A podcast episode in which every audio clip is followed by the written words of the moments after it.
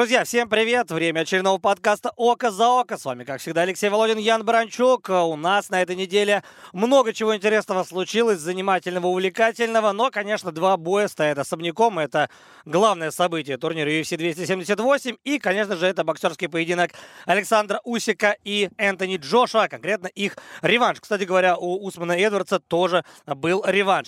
А, об этом будем говорить, э, наверное, в большей степени. О всех остальных вещах, конечно же, тоже. И главное, главных перипетиях UFC 278. Там было много-много крутого, интересного и вкусного. Ян, предлагаю с этого и начать. Во-первых, привет. Да, привет, Леша, здравствуйте, друзья. И UFC 278 состоялся в Солт-Лейк-Сити, в штате Мормонов, в Юте.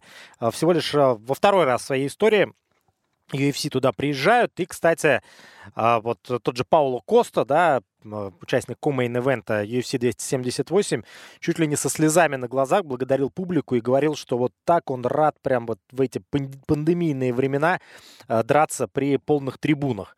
Далеко не всегда сейчас это удается сделать, но а, на UFC 278, как, кстати, и участникам боксерского вечера, где э, Джошуа дрался с Усиком в главном бою, также удалось собрать полные трибуны. Ну вот э, для начала, Ян, общее впечатление о турнире, э, потому что не знаю, как тебе, мне вообще показалось, что это, наверное, самая крутая номернуха в этом году. Ну, если брать основной карт, то, в общем, было все очень даже бодро. Не знаю, как насчет там самого крутого номерного турнира, но кстати, если бы не нокаут, да, в главном бою вечера, уже на последней минуте, то, возможно, ты бы сейчас э, по-другому. Да, да согласен. Но просто есть еще один турнир 274, который особняком стоит, где был Оливейра Гейджа и Чендлер Фергюсон. Э, и там же э, был и Сен-Прю, Роу, и Спарза. С Намаюнос вообще ужасный бой, да. Но в целом, вот, наверное, два этих турнира, они выделяются. Что касается именно 278-го, то тут бой, который перекочевал в андеркарт, я имею в виду бой тяжей, да? Вот скажи, он оживил этот андеркарт или нет? Ну, по-моему, нет. Но, кстати, помимо 274-го турнира еще можем выделить 275-й, который получился очень зрелищным. Ну, если брать, опять же, основной карт. Там и Юджи Прохаска шикарный поединок закатил против Тейшейры, да, также с э, удушающим на последних секундах, кстати, тоже пятого раунда, поздний финиш в титульном бою. Там и э, Вейли Джанг, да, с шикарным бэкфестом, да, против Юана и Джейчик. Так что были номерные турниры, очень даже зрелищные за прошедшие месяцы текущего года. Что касается Тебура Романов, э, ну, как-то все, не знаю, слишком э, осторожно, во всяком случае, в рамках того, что я видел. Э, было бы по-другому, если бы этот поединок остался в основном карде, ты знаешь, я сомневаюсь. Здесь, э, в общем, ну, Романов, очевидно, рассчитывал э, соперника надломить в начале боя, но в результате не получилось, силы начали заканчиваться. Ну, а Тебура, конечно, молодец. Справедливо или нет, ну, сложно сказать. Мне кажется, что в целом да. Я тоже думаю, что это абсолютно справедливое решение, несмотря на то, что я болел, конечно же, за Александра Романова. Съездил он в Таиланд, провел хорошие сборы, но вот очень сильно подрастратился в первой пятиминутке, а Тыбур боец э, безумно опытный, и именно это ему и помогло. Дальше все было гораздо проще, и целом, вот в целом, с точки зрения, наверное, общей драки, да, э, Тебура, вот если был бы четвертый раунд, да, он бы еще бы больше выиграл, наверное. И я думаю, что эта победа закономерная. Возможно, такие моменты в карьере, они даже кому-то и необходимы. И вот этот нолик, да, стерт у Романова, и теперь э, он, возможно, перезагрузится, сделает определенные выводы. Он молодой тяж, у него многое действительно еще впереди. Э, поэтому я думаю, что здесь Александр, конечно, все равно сделает шаг вперед. А вот что будет делать Тебура? Ну, он как минимум продлевает свою жизнь в UFC. Он и так уже здесь давным-давно э, победил очень мощного бойца Кинг-Конга. Э, и, наверное, он будет получать вот те самые поединки, знаешь, топ-15, топ-10 в этом диапазоне и будет очень хорошо себя там чувствовать. Кстати, вот э, ты отметил, что Романов э, отработав очень бодро в первом раунде, потом устал. А, и вот этот фактор неожиданной усталости, а, когда тело начинает работать э, не так, как ожидается, в принципе, потом отмечали многие бойцы, и в том числе Коста и Рокхолд. Помнишь, Рокхолд э, после боя там чуть ли не со слезами на глазах стоял и говорил, я там старый, я не могу уже, мол, тело не может. Но дело в том, что 1300 метров над уровнем моря, Солт-Лейк-Сити, то есть это, я не очень хорошо разбираюсь в этих во всех уровнях, да, но это чуть ли не высокогорье. Да, нельзя сказать, что это там где-то высоко в горах, но все-таки 1300 метров. Помнишь, в Мехико-Сити тоже был турнир, где очень быстро уставали, и здесь, в общем, были определенные особенности, которые наложились именно... И, кстати, и Мираб Двалишвили, да, который вдруг не мог бороться, а он всегда может обычно. Но и... с Альдо еще поди поборись. Да, да и Альдо тоже, который устал вдруг резко в третьем раунде и перестал вообще что-то делать. А в Мехико интересно, там же э, как раз просил функционально э, человек с мексиканскими корнями, это Веласкес, а как раз Фабрисио Вердум тогда все это учел, да, и э, в итоге выиграл. Но там были определенные проблемы. Кстати говоря, тот же Тони Фергюсон очень трепетно подходит к подготовке именно вот э, на больших высотах. Да, наверняка это сыграло определенную роль в целом ряде поединков, но, ты знаешь, я бы не сказал, что тот же бой, допустим, Двалишвили или Альда, пройди он в, на другой высоте, получился бы принципиально иным. Вот я бы так не сказал, потому что там было бы еще больше борьбы и напора от Двалишвили, а Альда так или иначе все-таки, наверное, в третьем раунде, видимо, просел бы. Ну, может быть, да, может быть и нет. Так или иначе, кстати, Мехико находится э, на высоте 2240 метров, так что там... Еще на тысячу выше. Да, еще, в общем, большие проблемы возникают у людей с кислородом и с, приспос... с приспособлением. Но, э, помнишь, перед тем, вообще перед турнирами в Мексике, как бы все уже знают, насколько там тяжело дышится, и в основном бойцы ну, во всяком случае, те, у кого есть возможность, уезжают в высокогорье, готовятся, чтобы потом не было, в общем, серьезного диссонанса и не было проблем во время поединка.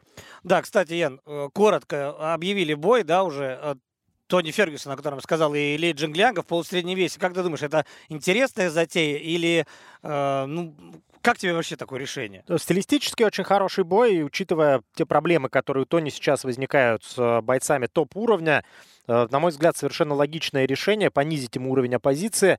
Ли Джинглянг сейчас э, тоже, в общем, ну, он никогда и не был топом, но и сейчас не в самой лучшей форме. Это очень хороший э, случай вообще проверить Тони Фергюсона. Его проблемы как бы связаны со старением и с тем, что он вот именно на этом уровне не может выступать, или ему вообще пора на пенсию? Но это же целый, получается, пласт бойцов, которые, да, из легкого веса переходят в полусредний. Это касается и Дусаниса, это касается и Сироны. А, и кажется, что Тони Фергюсон просто вот к ним в купе зашел, а, который едет из легкого в полусредний обратно, и, и вот туда поедет. Вот надо ли ему этот билет покупать или нет? А, мне пока непонятно, честно скажу. Но думаю, что этот бой может получиться ярким. Ну, вполне, почему нет? Э, то есть тут как раз, да, и понижение уровня оппозиции, переход э, в, в новую старую весовую категорию, потому что Uh, уже есть опыт выступления в полусреднем весе у Тони Фергюсона. Ну, в общем, посмотрим. Может быть, кстати, наоборот, ему это придется по, по душе, учитывая, что и гонять придется меньше, и чувствовать себя будет лучше. И ответственность не такая большая, потому что Тони-то все собирался там возвращаться в титульную гонку как можно быстрее, а теперь, может быть, стоит уже эти планы отложить, ну, если не в долгий ящик, то, может быть, вообще навсегда, и просто получать удовольствие от процесса. Ну да, Тони просто имя, которое может и не бороться за титул, может и не бороться за претендентские бои. У него прям теперь уже своя какая-то отдельная история. Билет он будет точно продавать. Эль Кукуй прям хорош. У него, он в свое время говорил, что у меня так мало фанатов. Вот тому у того же Конора или Роузи, их там полным-полно, а я другой парень. Но ведь он добился своего. У него фанатская база, ой, какая стала. После всех его выпадов, причем больше за пределами клетки, а, нежели внутри нее. Там и провода эти, да, а, когда он травмы получал на телевизионных студиях, э, психические состояния неуравновешенные и так далее. В общем, о Тони говорят. Ну и Тони еще, знаешь, вот как говорят, что э, Александр Густавсон войдет в историю как э, человек, который в главном бою, в, в главных боях в своей жизни хорошо дрался, но проиграл. Тони Фергюсон войдет в историю как человек, который так и не провел главный бой в своей жизни против Хабиба, который, как известно, пять раз срывался по разным причинам.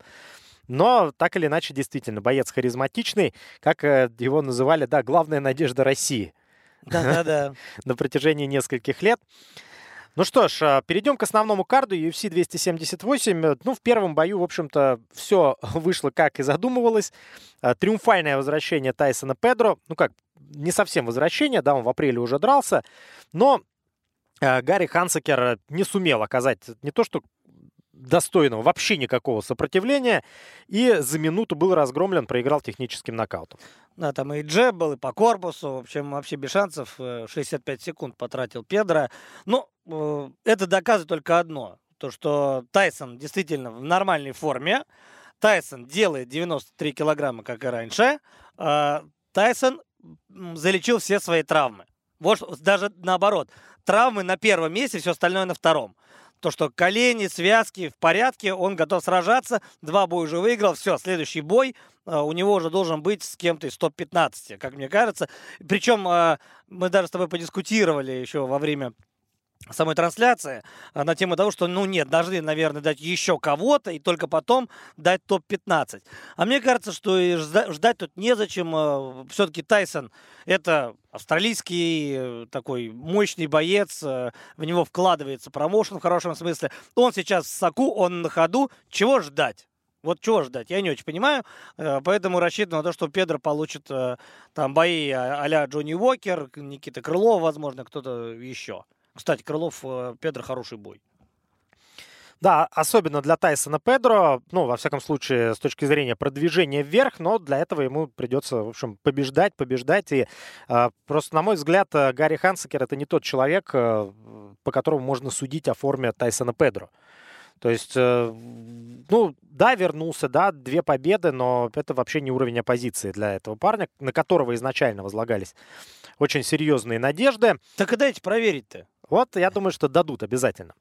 Легчайший вес, э, женская весовая категория, второй поединок основного карда. Здесь у нас было чешско-китайское противостояние. Люси Пудилова, которая возвращалась в UFC э, после, в общем, увольнения и триумфальных выступлений на родине, против Ву Янаня, девушки, которая э, вышла из Ушу Саньда и которая шла на серии из трех поражений. Теперь из четырех, получается, и мне здесь э, вообще очень понравилось, как отработала локтями Пудилова. Это прям мне напомнило стиль Гегарда Мусаси в бою с Рори Макдональдом. По амплитуде, по частоте, по то, как она вкладывалась в каждый удар.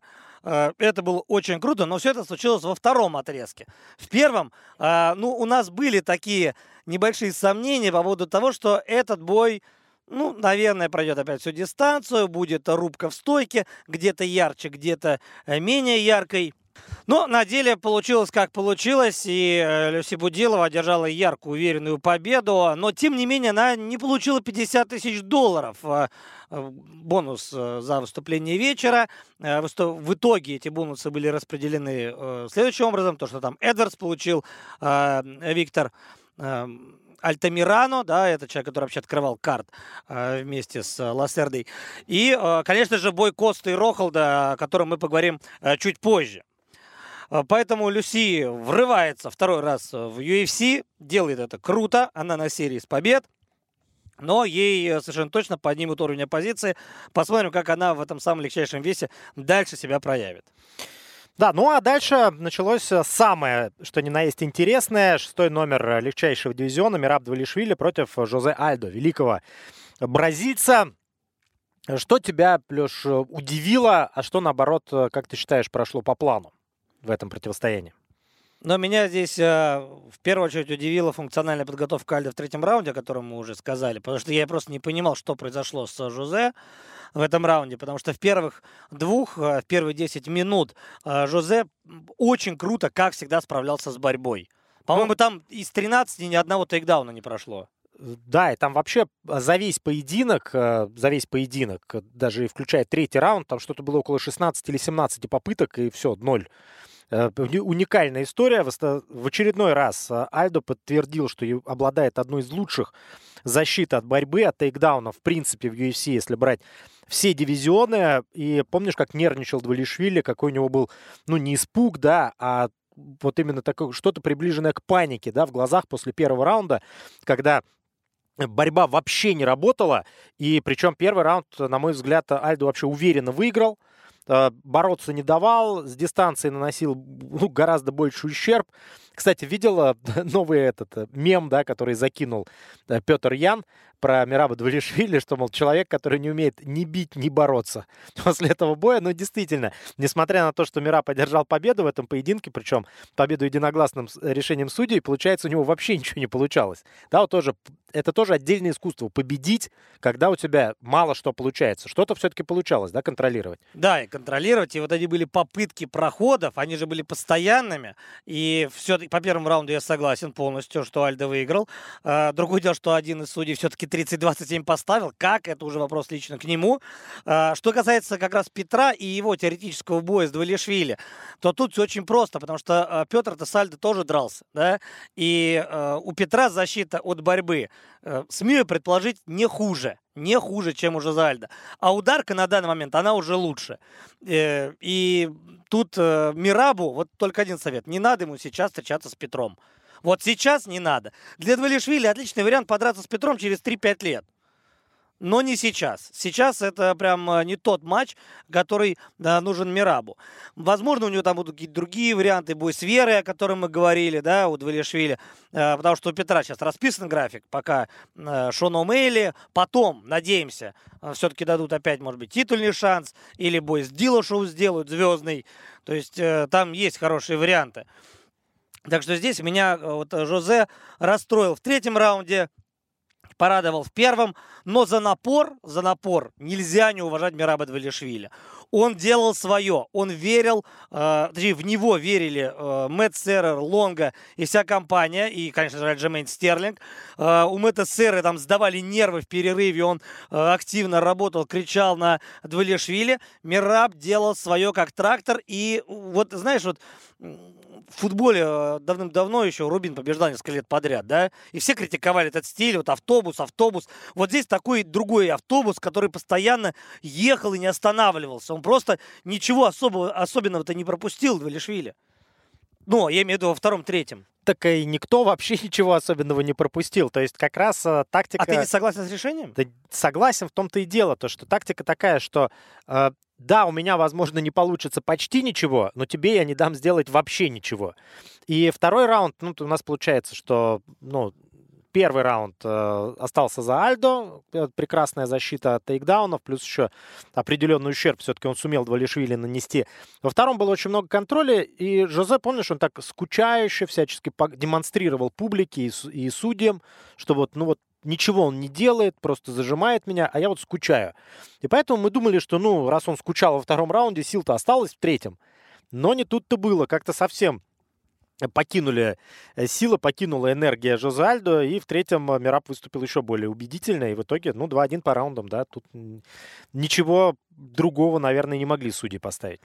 Просто я бы тут еще добавил по поводу стилистики Мираба Двалишвили, да, у него, кажется, почти все бои там дошли до вердикта в UFC, почти все, да, э, и вот в этой круто набирающие обороты тусовки наверху, да, где Дила шоу, где Петр Ян, где находился Альда, теперь, видимо, как раз Далишвили займет его место, где есть Вера, который прямо сейчас в нереальной форме. У каждого из этих бойцов есть своя харизма, и отдельной звездой, да, наверху чемпион Стерлинг который тоже там где-то более зрелищный, менее зрелищный. Но по факту Стерлинг — это человек, который, ну, в каком-то смысле является тюнингованным Двалишвили. Он же ведь тоже борется очень круто, у него э, хорошие быстрые руки, лучше антропометрии. И как в интервью отметил Двелешвили, я бы не вышел на этот уровень, если меня каждый день не бил бы Стерлинг. Они еще друг с другом драться не будут. Минус один бой, э, ну, в принципе, в этом дивизионе. Поэтому продвижение выше Мираба здесь, э, оно медийно, мне кажется, не так круто, если честно. Ну и плюс еще, да, они все-таки они стилистически похожи, да, кстати, мы тоже вот отмечали, что легчайший вес UFC это, можно сказать, такая кузница, и ну, в топе там очень долго были ну, яростные такие свирепые ударники. Пусть даже из борцовской базы, как Дила Шоу и Доминик Круз, но все-таки именно люди, которые били других людей именно в стойке. А сейчас получается, что вот Стерлинг э, делает больше ставку на борьбу, и Двалишвили тоже, и вот сейчас Двалишвили, скорее всего, поднимется на третью позицию, будет и чемпион, и третье место. Но есть еще один, вот ты сравнивал их сейчас, да, Стерлинга и Двалишвили, есть один большой плюс у Двалишвили перед Стерлингом. Он не пробитый. А Стерлинг-то все-таки пробитый. Но, э, наверное, под пробитый, да, то есть прям совсем-то так говорить не стоит, наверное. И еще есть одна мысль здесь же. А не пора ли возвращаться Сихуда? Вот он сейчас классно бы вернулся. Он там сидел на турнире, кстати, с Алеп Делязизом, кричал за минуту до конца главного боя «Али, легкие деньги!» Он такой «Не-не, не легкие». И тут бам! И такое лицо э, Генри Сихуда, он сидит такой «Ой, что это я сказал? Что это такое было?» вот. А Али просто голову опустил. Поэтому э, Сихуда-то о себе так или иначе все время напоминает «Я где-то здесь, я где-то рядом, но я не дерусь пока». Ну, он напоминает, и знаешь, вот когда я вижу Сихуду, его довольное толстое лицо. Да, да. Э, вот, Килограмм на 70. Э, я сразу думаю, вот человек, который вот сейчас, он радуется жизни. Он же там и олимпийский чемпион, с детства вообще, да, да можно сказать, что и детства-то у него не было. Э, там чуть ли не с пяти лет там на борцовском ковре, потом эти спортшколы, там э, чемпионаты, чемпионаты Америки, Олимпийские игры, потом сразу ММА и эти бесконечные весогонки. И вот сейчас он набрал, он ездит, он звезда, у него есть деньги. Да я бы на его месте никогда, никогда и ни за что бы не вернулся. То есть просто я тройной чемп, там все дела. да, да, он прям кайфует, по-моему. Ну, так или иначе, это бой, который был определенной изюминкой в этом турнире. На него были большие ставки, но однозначно это не бой вечера. То есть это такой хороший бой, который приковывал к себе много внимания. Да, ни в коем случае нельзя сказать, что Альдо все кончился, сломлен и так далее. Нет, он, возможно, находится в начале этого пути, чего мне не хотелось, да, как э, тот же Хабиб отмечал, что невозможно в карьере выйти на свой максимальный пик несколько раз. То есть э, есть какой-то период, когда ты на пике, и все. У Альда этот пик уже пройден, и следующие все его достижения будут уже по нисходящей. И, возможно, со временем он перейдет в плоскость бойцов, которым будут устраивать хорошие денежные кассовые бои. Я не исключаю этого, не исключаю. Но Альда э, конкурентен 100%, вот здесь и сейчас. Может быть, его не хватает на все пять раундов, вот видишь, как в третьем он начал дышать. Вот это расстроило. Это расстроило, это расстроило прям больше всего. Ну, то есть не сам результат, а именно качество выступления Жозе э, в третьем раунде. Но спишем это на высокогорье и будем надеяться, что Альдо еще не раз щелкнет по носу молодых и дерзких э, бойцов, которые будут пытаться через него перешагнуть. Второй по значимости поединок вечера Пауло Коста против Люка Рокхолда. Но при всей там любви или не любви к Рокхолду, фанатов, которые следят за смешанными единоборствами давно, в общем-то, он никогда не оставлял к себе равнодушным. Боец, безусловно, очень высокого уровня, экс-чемпион UFC, но учитывая его простое качество его выступлений в последних поединках там 4 года назад, все-таки казалось, что Коста его сомнет и там уничтожит э, уже в начале боя. И как раз туда мы с тобой говорили, что после первого раунда, что уже он сделал гораздо больше, чем от него ожидалось, Рокхолд. Но он сделал не просто больше, он сделал на две, на три головы больше. И более того, он этим выступлением не просто красиво ушел, как герой, как викинг, как боец, как э, человек, который представляет старую школу. А, он здесь показал еще и большие минусы Косты. Вот что самое главное. Коста, это же ведь э, топовый средний вес. Это человек, который не так давно дрался за пояс. Да, провально проиграл Адесани. Но э, он дрался за пояс. Он на этом уровне сейчас находится. И он не мог финишировать э, Рохолда, который стоял перед ним, который уже руки опустил, который ловил в голову там почти все. А Коста задышал да они во втором раунде уже все дышали там нереально. Так и Коста пропускал такие подачи, что там пот вместе с кровью разлетались э, по всему залу. И казалось вообще, как они это выдерживают. И недаром Дейна Уайт э, после поединка вообще ну, на пресс-конференции сказал, что это был в хорошем смысле собачий бой. То есть собачьи, ну, насколько я понял эту аналогию, да, именно собачьими боями, да, когда э, бойцовские псы Э, стремятся просто убить друг друга, невзирая на собственные потери, там, здоровье, крови, там, и на собственные травмы. Главная задача — это нанести максимальный вред сопернику. И э, вот показательным моментом здесь является то, что произошло уже в концовке, да, когда Рокхольд просто уже понимая, что ничего больше не может сделать, начал лицом измазывать кровью своего соперника. Это вообще, это было дико. Это я было такого, дико. Я, я никогда кстати, такого придумал, не видел. Я, кстати, придумал название для этого приема. Его можно назвать «Мой дадыр». То есть ты один не умывался и грязнулю остался, и вот он, Рохальд, умывает своей кровью, умывает, умывает и приговаривает. То есть вот что-то из такого разряда, но это было действительно абсолютно дико. Но, ты знаешь... Это было, знаешь, одновременно дико, жутко и смешно. да, все вместе, абсолютно. Но здесь не было вот той злости, как в третьем-четвертом раунде второго боя Лоулер и Рори. Там прям была злость, такая агрессия и прям вот именно жестокость просыпалась. А здесь они каждый из них готов был умереть. Но Кост при этом понимал, что он выигрывает. Что он выигрывает практически каждую минуту этого боя. И в конце я уже просто э, ну, знаю, надеялся на то, что Рохальд не сдастся до конца, он доживет до решения.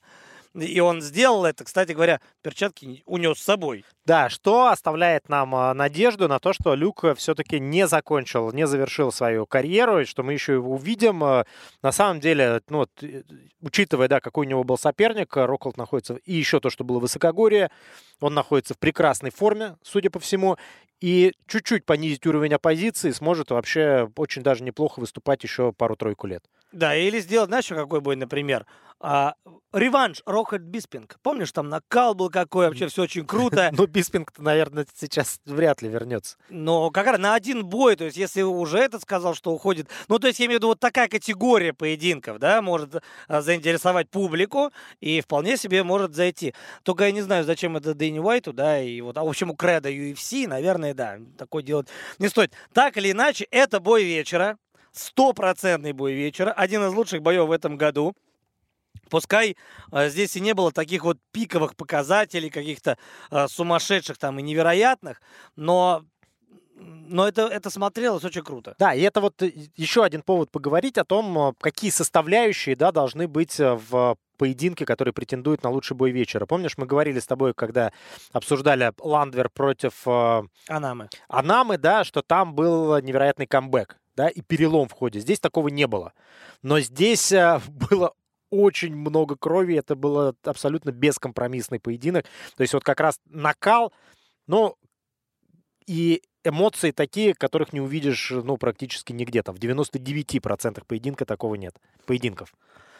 Да, что дальше для Косты? Он на самом деле победу-то одержал, а он никуда не продвинулся. Ни вверх, ни вниз. Вот он как был, по-моему, на шестой строчке, так на ней сейчас и останется. На пятой, да? На пятой строчке. А, Ну, нет, на шестой, да, ты Стой, прав. да? Но, сути дела, это не поменяет. То есть он все равно а, к титульнику здесь точно никак не приблизился. А, закрепил ли он за собой а, статус гейткипера или там начинает ковать себе славу грозы ветеранов, тоже вряд ли. То есть сделали бой такой, ну, бой на раз, да? Который э, красиво, классно и вовремя зашел. И публике зашел, и всем зашел. И вообще от этого боя точно получили гораздо больше, чем ожидали. Да и вообще сейчас, мне кажется, Уайту и его матчмейкерам надо начинать уговаривать Рокхолда все-таки поменять решение, потому что, учитывая как он выступил, э, здесь сразу появляется масса вариантов. Да тот же Стрикланд, да, который после поражения от Перейры, да, там Хермансон, Тил, э, вообще куча ребят э, в топ-15, э, с которыми у Люка получился бы отличный поединок. Ну, он сказал, что я старый, 37, и Да всё, он, он же плакал, стоял. Да. Он так сильно расстроился, и столько вот было вот этой бессильной злобы, да, что я не смог. Так хотел, но не смог. И мне кажется, что слова все-таки на эмоциях эти прозвучали. И все-таки тоже, как ты отметил, да, не положил перчатки в центр октагона, что, может быть, тоже говорит о том, что еще окончательно не, не решил. Да, так что интересно, с каким настроением это все смотрел Израиль, э, потому что надо отдать должное ему, э, он сейчас находится все-таки на другом уровне, да, нежели Коста. Он и доказал это в бою, когда с ним дрался, и этот бой Косты, вот такой бой Косты с Рохальдом, еще раз это доказывает. Поэтому Адесане Перейра реванш в ноябре, кажется, это прям классный бой, его все ждут. Очень хотелось бы, мне лично, чтобы в этом бою был настоящий триллер, интрига, а не тот стиль, который Израиль показывает в последних своих боях. Я не говорю о том, что я прям болею за то, чтобы его нокаутировал Перейра. Обязательно, да? Я э, больше ратую за то, чтобы это был конкурентный и интересный бой с обеих сторон. Не говорю, но хотелось бы, да, чтобы нокаутировал. Но если Израиль красиво выиграет, да, нокаутом у Перейра, он возьмет реванш и точно станет первым номером pound for pound. Да, потому что сейчас, э, ну, учитывая, что произошло, э, Комаров Усман э, с первого номера Pound for Pound уходит, а на втором у него был Александр Волконовский, который, собственно, и становится королем всех мужских дивизионов UFC. Да, и получается, что и отчасти по делу, да, но опять, ну, как по делу? У Адесани просто больше, у него будет шестая защита, просто на бумаге. Но вот э, шестой защиты э, у Усмана не случилось, успешной во всяком случае. Но она могла бы случиться. Ну, как раз, да, перейдем к главному поединку турнира. Титульный бой, шестая защита Камару Усмана э, в полусредней весовой категории. И сколько же, как мы уже рассказывали, елея, да, было на пресс-конференции со стороны журналистов, там почти все вопросы про величие, а вот что дальше будете делать, а вот с кем потом, а полутяжелый вес – Эдвардс так скромненько сидел и слушал все это, и наблюдал за всем этим. И вообще, вот это сейчас уже, э, постфактум, да, э, Дэйна Уайт говорит, главной проблемой этого боя было то, что никто не верил в Леона Эдвардса. Да он сам-то тоже не верил. Помнишь, уже там э, говорил, а вот Чимаев, да, да, Чимаев э, в случае победы над Десом подерется с Усманом. Но так никто же, никто же не верил вообще. Хабиб не верил, Дейна Уайт не верил. Мы с тобой, Ян, что ли, верили? Да не верили. Но будем честны. Никто не верил в э, Леона Эдвардса. А теперь он э, на коне, он как пешка, которая пробралась в дамке, и он говорит, что мы обязательно еще раз встретимся, реванш без проблем. Так более того, он теперь знает, как пробивать, да.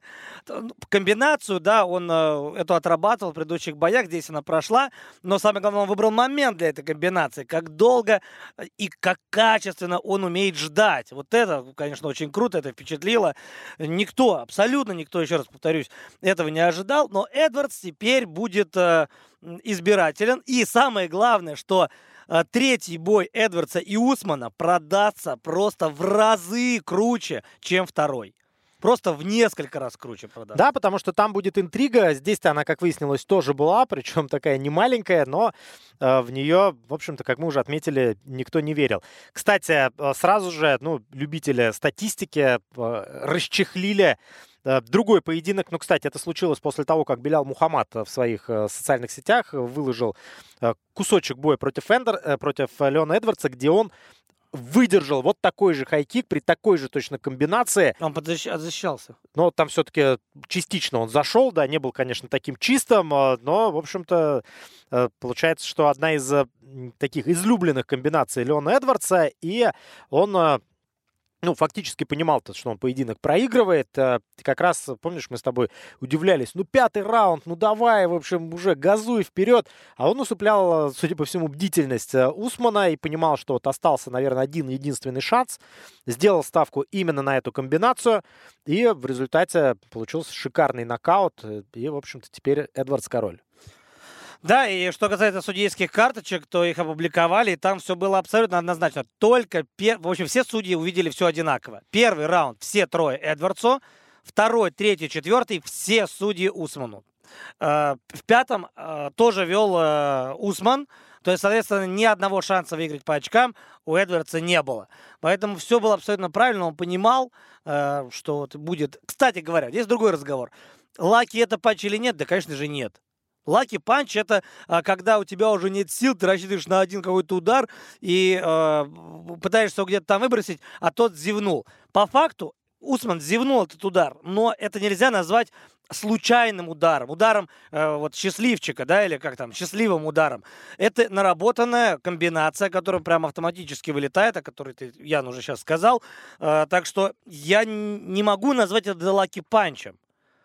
То есть э, да, это, это, было, ну, это была великолепная работа, которая принесла свои плоды. Не должна была принести. Не должна, потому что Усман не ошибался. И вот здесь Акела промахнулся, ему 35, и он не увидел этот удар. Он зевнул его.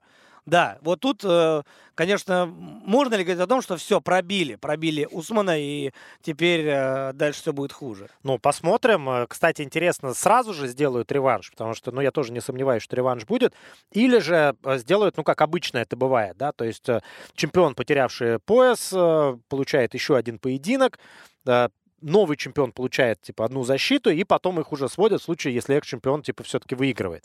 Э, но, с другой стороны, есть другая логика, да, куй железо пока горячо, и пока вот э, этот upset у всех на слуху, можно сделать э, сразу же этот бой, ну, там, например, там, в начале следующего года, почему нет?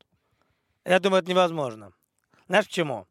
Таких нокаутов восстанавливаются от 3 до 5 месяцев, я думаю. Ну вот как раз в начале следующего года. Нет, это только восстанавливается, а потом еще тренировки, поэтому и будет оттягивать момент, Камару, учитывая, насколько он прагматичный парень, насколько прагматичный Али Абдель Азиз, они будут мариновать Эдвардса так, что до последнего, а потом, потом а, придется Дэнни Уайту что-то делать. Да нет, мне кажется, что сейчас как раз, учитывая, что Усман потерял пояс, э, Абдель Азиз и Усман не смогут никого мариновать, им предложат... Да, по медицинской показателям. Им предложат нельзя. просто дату боя, если они не согласны, то Эдвардс подерется с кем-то другим. Тут как бы пусть они маринуются сами уже там у себя в зале. Если бы Комару был чемпионом, то здесь совершенно другая история. А так э, теперь все, все уже козыри на руках у Леона Эдвардса. Получается, что, ну, я с тобой тут немножко не согласен, именно что все козыри, учитывая вот тот вес, который был у Усмана, да, и э, то, как двигается UFC с точки зрения продаж, конечно же, им нужен именно этот бой, именно этот реванш, эта трилогия. А дальше уже пускай подходит Хамзат Чимаев, двигается Рахмонов, там и так далее, и так далее. Опять же, Масвидаль Ковингтон, там никто не отменял, там много чего интересного есть. А, посмотрим, посмотрим. Но это upset года. Кстати, да, вот здесь вот получается две номинации. Нокаут года и upset года. Но в условиях того, что upset ы гораздо реже случаются, то, наверное, именно вот эту премию э, получит э, Леон Эдвардс в этом году а нокаут года уже достанется там Вере или э, Чендлеру, там, неважно. Ну, подожди, еще не все. Год еще не закончен, еще много интересного впереди. И, кстати, у нас также получается, что второй э, главный бой турнира UFC подряд заканчивается нокаутом хайкиком. Мне кажется, это впервые вообще в истории. Шикарная история. В общем-то, я думаю, что Дейна Уайт э, сейчас подписывает чеки и рассылает их своим матчмейкерам. Ну, хотя тут, наверное, дело не в матчмейкинге, в данном случае, да, Усман против Эдвардса. А вот предыдущий главный бой вечера, Вера против Круза, там, да, действительно, э, все тоже было очень круто. Это будет, кстати, часть тактики, наверное, э, Дэйны Уайта, а выписать тот самый теневой чек, про который говорил Петис, да, отправить его Рохальду прям на лям баксов, не меньше. И потом через две недели позвонить и спросить, что, как дела там, там есть вариант, там туда-сюда. То есть вот может быть так, да, но совершенно точно Рокольд заслужил, да, э, вот такую дополнительную награду. Но с другой стороны, может быть, и не будет ничего, потому что Люк там на протяжении двух последних недель опять взялся за критику UFC, что мало платят, что это за бонусы, 50 тысяч долларов, все, короче, плохо. Эти бонусы не меняют, там компания стоит миллиарды, зарабатывает миллиарды, а бонусы как были там 20 лет назад, 50 тысяч, так они остались. В общем, э, Люк делал все то, что очень не нравится э, его работодателю. А, кстати говоря, не опубликовали нигде бонусы от зрителей, да, которые раньше на номерных турнирах распределялись. Да, как-то их так раз и забыли. Но там совершенно были дикие решения, какие-то непонятные, там как будто просто родственники голосовали, активно донатили и распределялось как-то все нелогично. В общем, а, получился очень хороший номерной турнир. Много разнонаправленных э, вещей случилось. И как раз из-за этого есть такое общее впечатление о, о крутости этого ивента.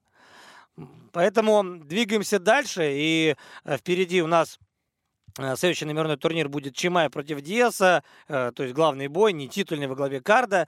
Э, и будет он 10 сентября. Ну а до этого, кстати говоря, парижский турнир тоже очень и очень крутой, где будет Ганс Туеваса драться. Я прям с нетерпением жду этого поединка. 3 сентября он состоится.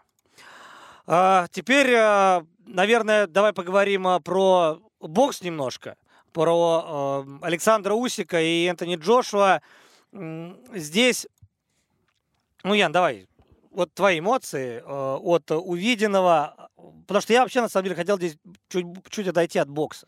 Но э, бой мне не понравился. Я думаю, кстати, что, дорогие друзья, те, кто смотрели этот поединок, э, наверное, тоже есть определенное разочарование.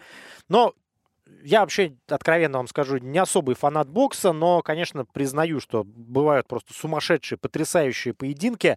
Но при всем там уважении и к Усику, и к Джошуа, этот бой не был одним из таких. А, ну, два раунда, я думаю, можно выделить, да, девятый и десятый. И отметим мужество и самоотдачу Усика, который сумел после вчастую проигранного девятого раунда все-таки взять себя в руки и пойти вперед, тоже выложиться и забрать уверенно десятый раунд. Но в пред... ну, мы там видели цифры, да, и видели судейские карточки, да, то, что многие отдали Э, я не помню, кстати, как там судьи, да, но первые два раунда отдали Джошуа, потом э, с третьего по седьмой включительно отдали Усику, восьмой Джошуа, э, девятый Джошуа и остальные Усику. Но с первого по седьмой-то, в принципе-то и бокса особо не было. То есть это была такая, да, тактическая игра, очень много хитрости. У меня вообще возникло ощущение, что Джошуа себя сдерживает. Вот боится устать человек. То есть, ну, казалось бы, ну, можно хороший темп, да, предложить, но нет. Джошуа постоянно вот как-то казалось, что здесь мог бы еще пару ударов выбросить, но нет. Типа, осторожно. Очень странное впечатление от этого боя. Ну вот смотри, но в первом же он чуть было не улетел, Джошуа, да, и как ты это из головы выкинешь? Никуда ты это не денешь.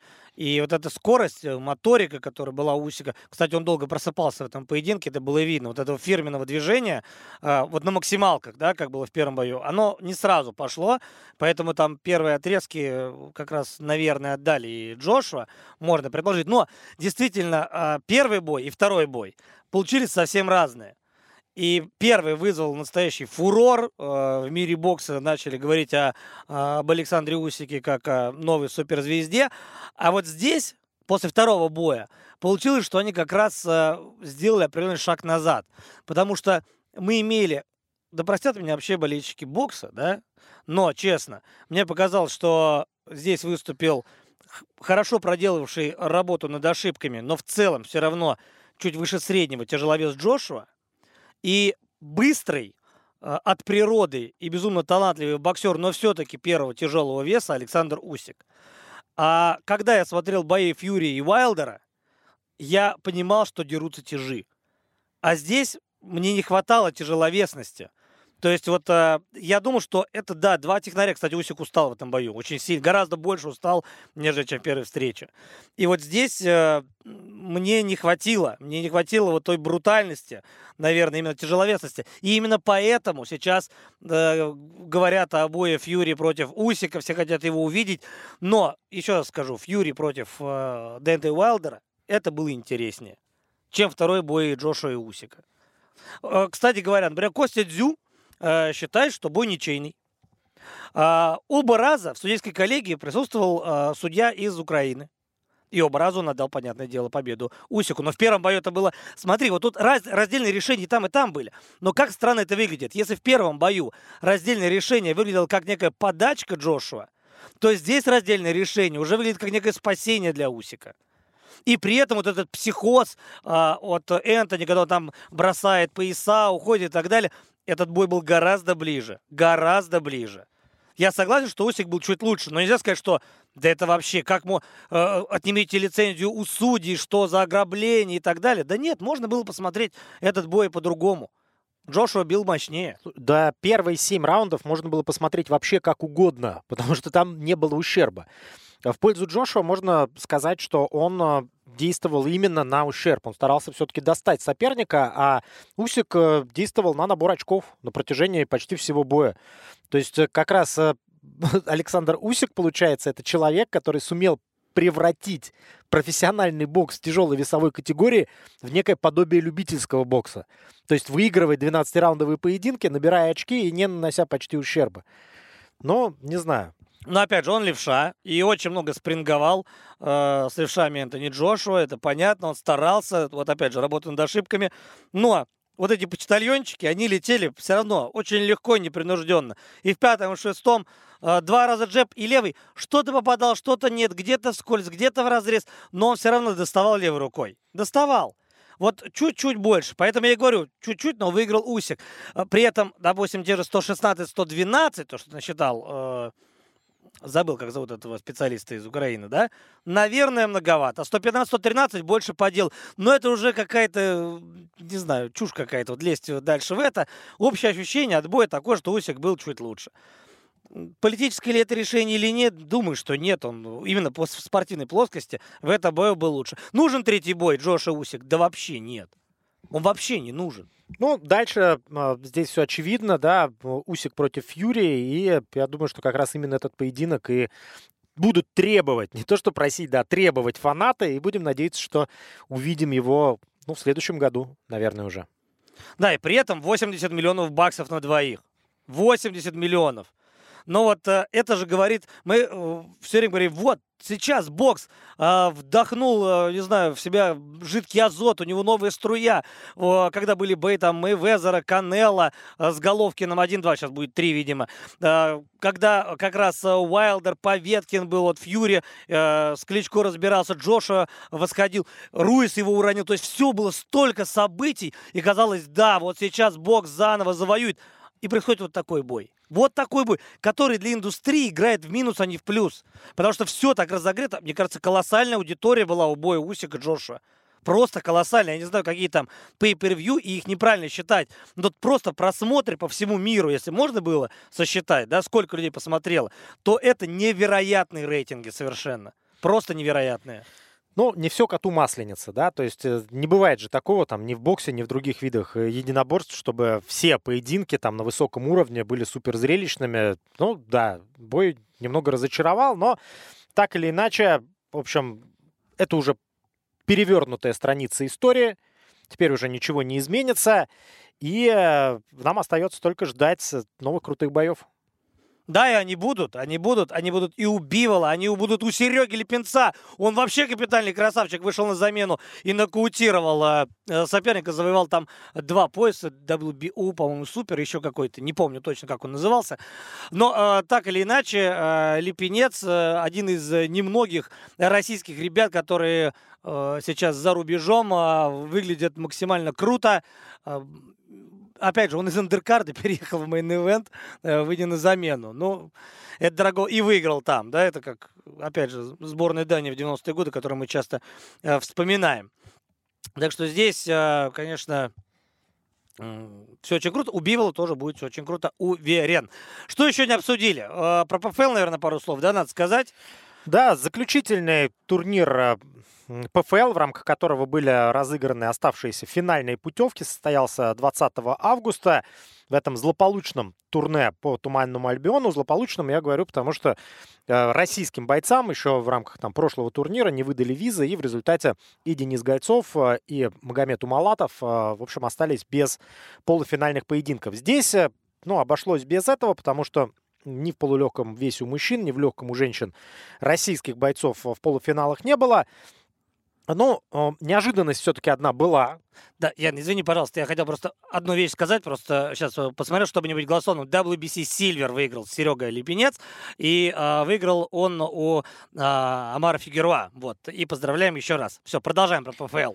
Значит, э, в полуфиналах э, у женщин Кайла Харрисон победила, ну, уверенно победила в первом раунде, э, задушила Мартину Джиндрову из Чехии.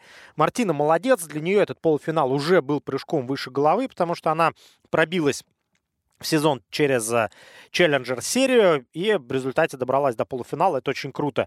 Ну, а Лариса Пачеко в реванше опять нокаутом выиграла, ну, на сей раз техническим, в тот раз был прямой нокаут, украинки Алены Колесник. Да, здесь, э, получается, вообще ничего сверхъестественного не произошло. Пачека Харрисон, часть 3 в ноябре, финал, 5 или не 5 раундов пройдет. Э, обе девушки совершенно точно прибавили. Вот это просто медицинский факт, потому что это же, получается, их третий бой. Да, и да, все будет... они дошли до решения. И если а, Пачеку выиграет, вот это будет upset года, наверное. Потому что шанс все-таки у нее есть. А Пачеко очень хороший боец. Мне кажется, что сейчас, э, ну, если бы она сумела, а мне кажется, она сумеет, да, согнать э, там до 66, она бы не затерялась э, и в UFC, хотя в UFC мы знаем, что этот дивизион скорее мертв, нежели жив. Вот в Беллаторе было бы ей неплохо попробовать себя. Кстати, отличный бой по чеку против Крис Сайберг. Почему нет? Но Крис Сайберг запланирован бой в сентябре по боксу. Она уже все договорилась, Скотт Кокер разрешил. Э, так что вопрос, с кем она там будет драться, вот это не очень понятно. Ну а по чеку будет э, так или иначе в октябре, скорее всего, драться против э, Кайлы Харрисон. Там действительно шансов мало, но все-таки не ноль. Шансы есть. Да я бы даже сказал, что 35 на 65, наверное, в пользу Кайлы. И смею предположить, что все-таки все это будет довольно долго. Зрелищно или нет, узнаем, потому что, опять же, за счет своего плечевого пояса, за счет своей дури э, Кайла Харрисон, скорее всего, будет навязывать клинч и навязывать вот эту борьбу у сетки, вязкую, тягучую, неудобную. Ну, в чем она, в общем, профессионал. Да, и за счет своей потрясающей бросковой техники будет переводить, ну а там уже мы все знаем, что дальше. А в полулегкой весовой категории э, ожидаемо Буба Дженкинс разобрался с Рёдзи Кудо. Там был удушающий в первом раунде. И для многих неожиданно, в том числе ну, с точки зрения букмекерских котировок, Крис Уэйд был фаворитом в поединке против Брэндона Лафнейна, но на родине Брэндон, в общем, совершил, хоть и, конечно, небольшой, не такой, как Леон Эдвардс, да, но все-таки upset, и вырвался в финал. Вот как раз здесь было противостояние тоже Уэйда который делает всегда ставку на борьбу, и Локнейна, которая обычно предпочитает стойки, причем делает ставку именно на свой бокс. Локнейн в финале против Бубы Дженкинса очень интересное противостояние. Да, получается действительно максимально крутые выходные для британцев, э, кроме Джошуа. Локнейн и Эдвардс выиграли, а Энтони все-таки проиграл Усику. Как ни крути. Но э, действительно, что э, интересного, потому что, если честно, Дженкинс против Локнейна э, на бумаге, наверное, будет э, чуть интереснее, чем э, еще один бой Уэйда и Бубы Дженкинса. И к тому же э, Уэйд тогда выиграл. Здесь, причем, Локнейн выиграл не просто, выиграл все три раунда, поэтому абсолютно по делу. Э, молодец, капитальный Брэндон Локнейн, новая струя э, в Professional Fighters League. И, скорее всего, я думаю, что в этом полулегком весе Локнейн может надолго застрять, и наверняка РСФ предложит ему максимально хороший контракт, вне зависимости от того, как сложится финальный поединок. Ну, а если он его выиграет, ну, тогда уже просто там нули будут дорисовываться уже, и все. Ну что ж, э, друзья, э, на этом, наверное, в рамках сегодняшнего выпуска все. Э, нас ожидает неделя без UFC, без ПФЛ, без Беллатора. Так что в следующий понедельник, наверное, мы тоже позволим себе выходной. Ну а дальше уже будем следить вновь за развитием событий и обсуждать, в общем, самое интересное из мира ММА и бокса. С вами, как всегда, были Ян Баранчук, Алексей Володин. Счастливо, пока.